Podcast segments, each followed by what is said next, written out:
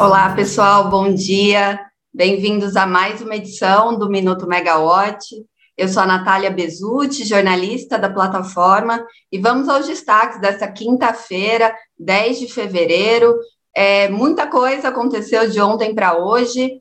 É, vamos começar é, falando, né, entre os destaques, a postergação do leilão da C3E Geração, lá no Rio Grande do Sul, é, falar também é, de alguns pontos, né, do Diário Oficial da União, que teve edição extra ontem, e hoje também tem novidade na edição dessa quinta-feira, além dos dados de produção da Petrobras do quarto trimestre de 2021.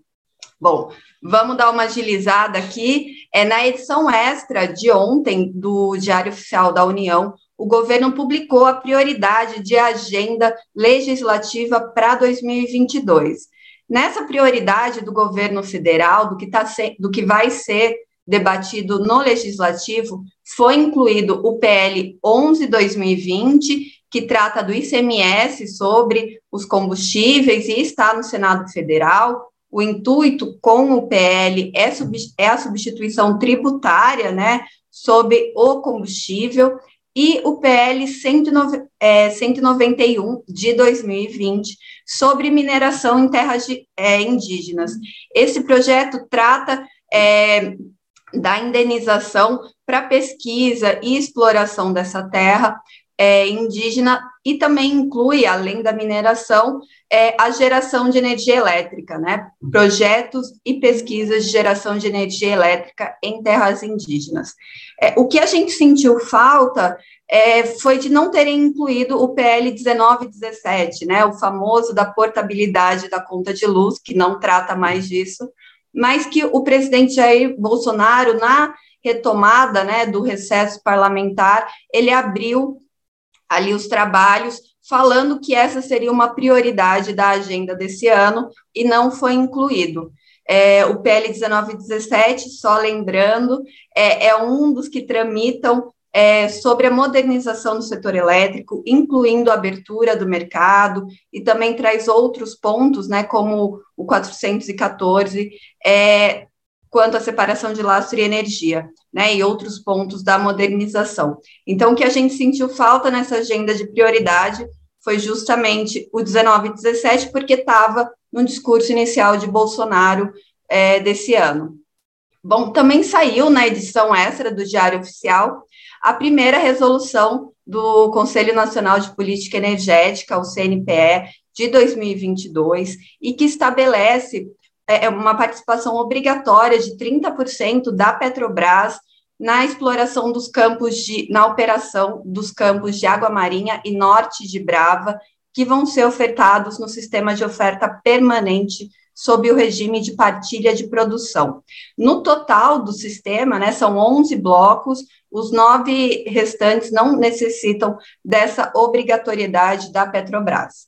Já na edição de hoje do Diário Oficial da União, uma coisa é, que estava sendo muito aguardada pelo mercado foi a abertura da consulta pública do CEPAMP quanto ao, ao modelo de aversão ao risco é, do sistema, né? Os documentos ainda não foram publicados, né? Os documentos que vão ser analisados pela sociedade é, durante a consulta pública, que fica instaurada por 30 dias a partir de hoje, ainda não foram colocados no site do Ministério, mas a gente está acompanhando aqui para poder falar um pouquinho para vocês do que está nessa consulta e o que, que o, o CEPAMP né, entendeu como um, uma melhor aderência ao modelo de previsão aí do, do cenário de aversão a risco. Outro ponto também do diário de hoje, né, do Diário Oficial da União, foi a exoneração, que no diário está como a pedido, de João José de, no, de Nora Souto, do cargo de secretário adjunto de Petróleo, Gás Natural e Biocombustíveis do Ministério de Minas e Energia. O Ministério não se manifestou sobre esse pedido é, de exoneração e nem ainda anunciou quem é que vai substituir o, o João José de Nora Souto.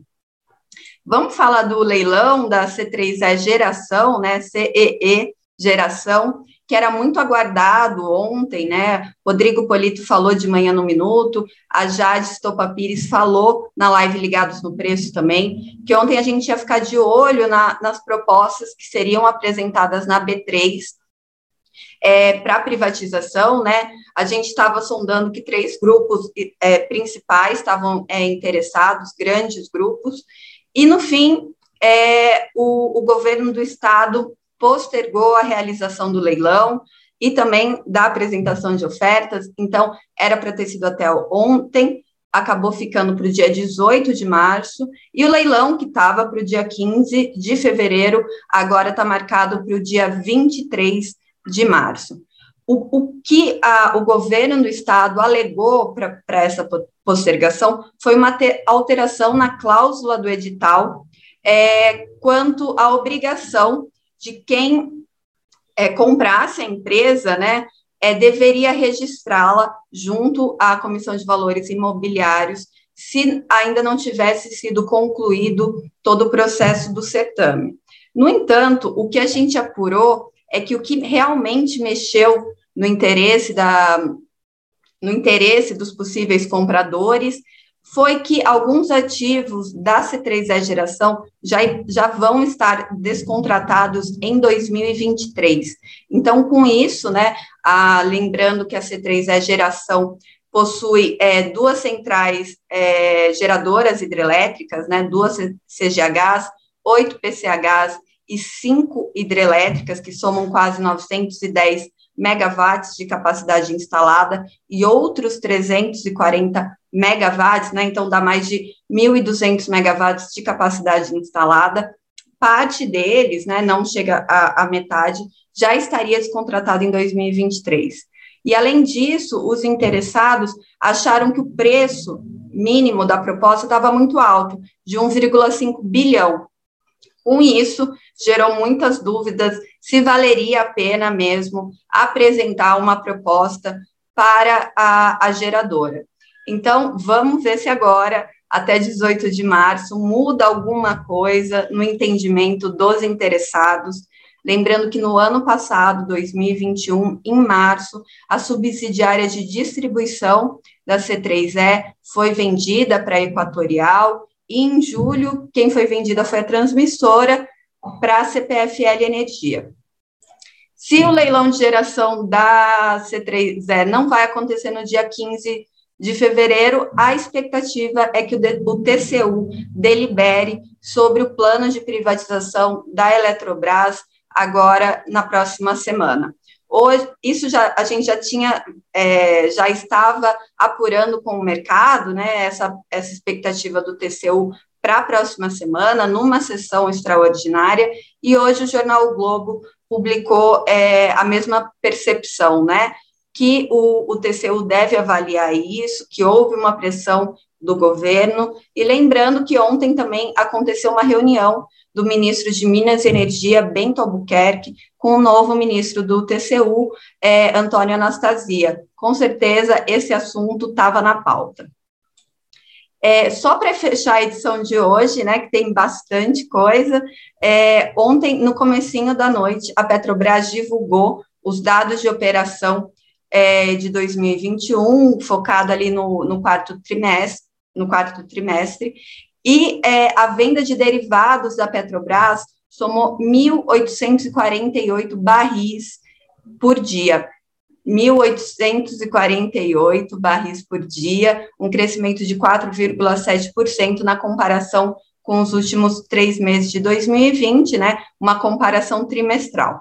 A venda de gasolina foi o grande destaque no período, né? Do resultado da Petrobras, teve um crescimento anual e trimestral, mesmo com a venda da refinaria Landulfo Alves, né? A Relan ao Mubidala em 30 de novembro.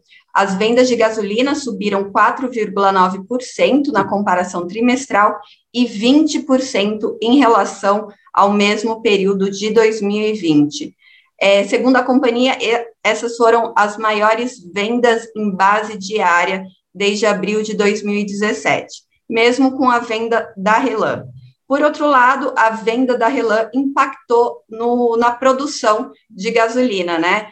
teve o efeito contrário, provocando uma queda de 2,3% no trimestre. Já na área de gás e energia, a Petrobras vendeu 2.383 megawatts médios em leilões no quarto trimestre do ano passado, uma queda de quase 1% na comparação anual. O motivo para essa queda foi justamente a, a melhora né, do cenário hidrológico e a redução dos despachos de termoelétricas. Já a produção de óleo e gás no quarto trimestre do ano passado somou 2,7 milhões de barris de óleo equivalentes, uma retração de 4,5% na comparação trimestral. Já a produção de petróleo no, no pré-sal somou 1,6 milhão de barris de óleo equivalente no quarto trimestre do ano passado, também uma queda de 4,3%, o que reflete os melhores fatores né, citados anteriormente. Bom, pessoal, essa foi a edição de hoje. Muita coisa aconteceu, né, de ontem para hoje. Aqui na Megawatt a gente vai seguir acompanhando. Uma boa quinta-feira para todo mundo. Tchau, tchau.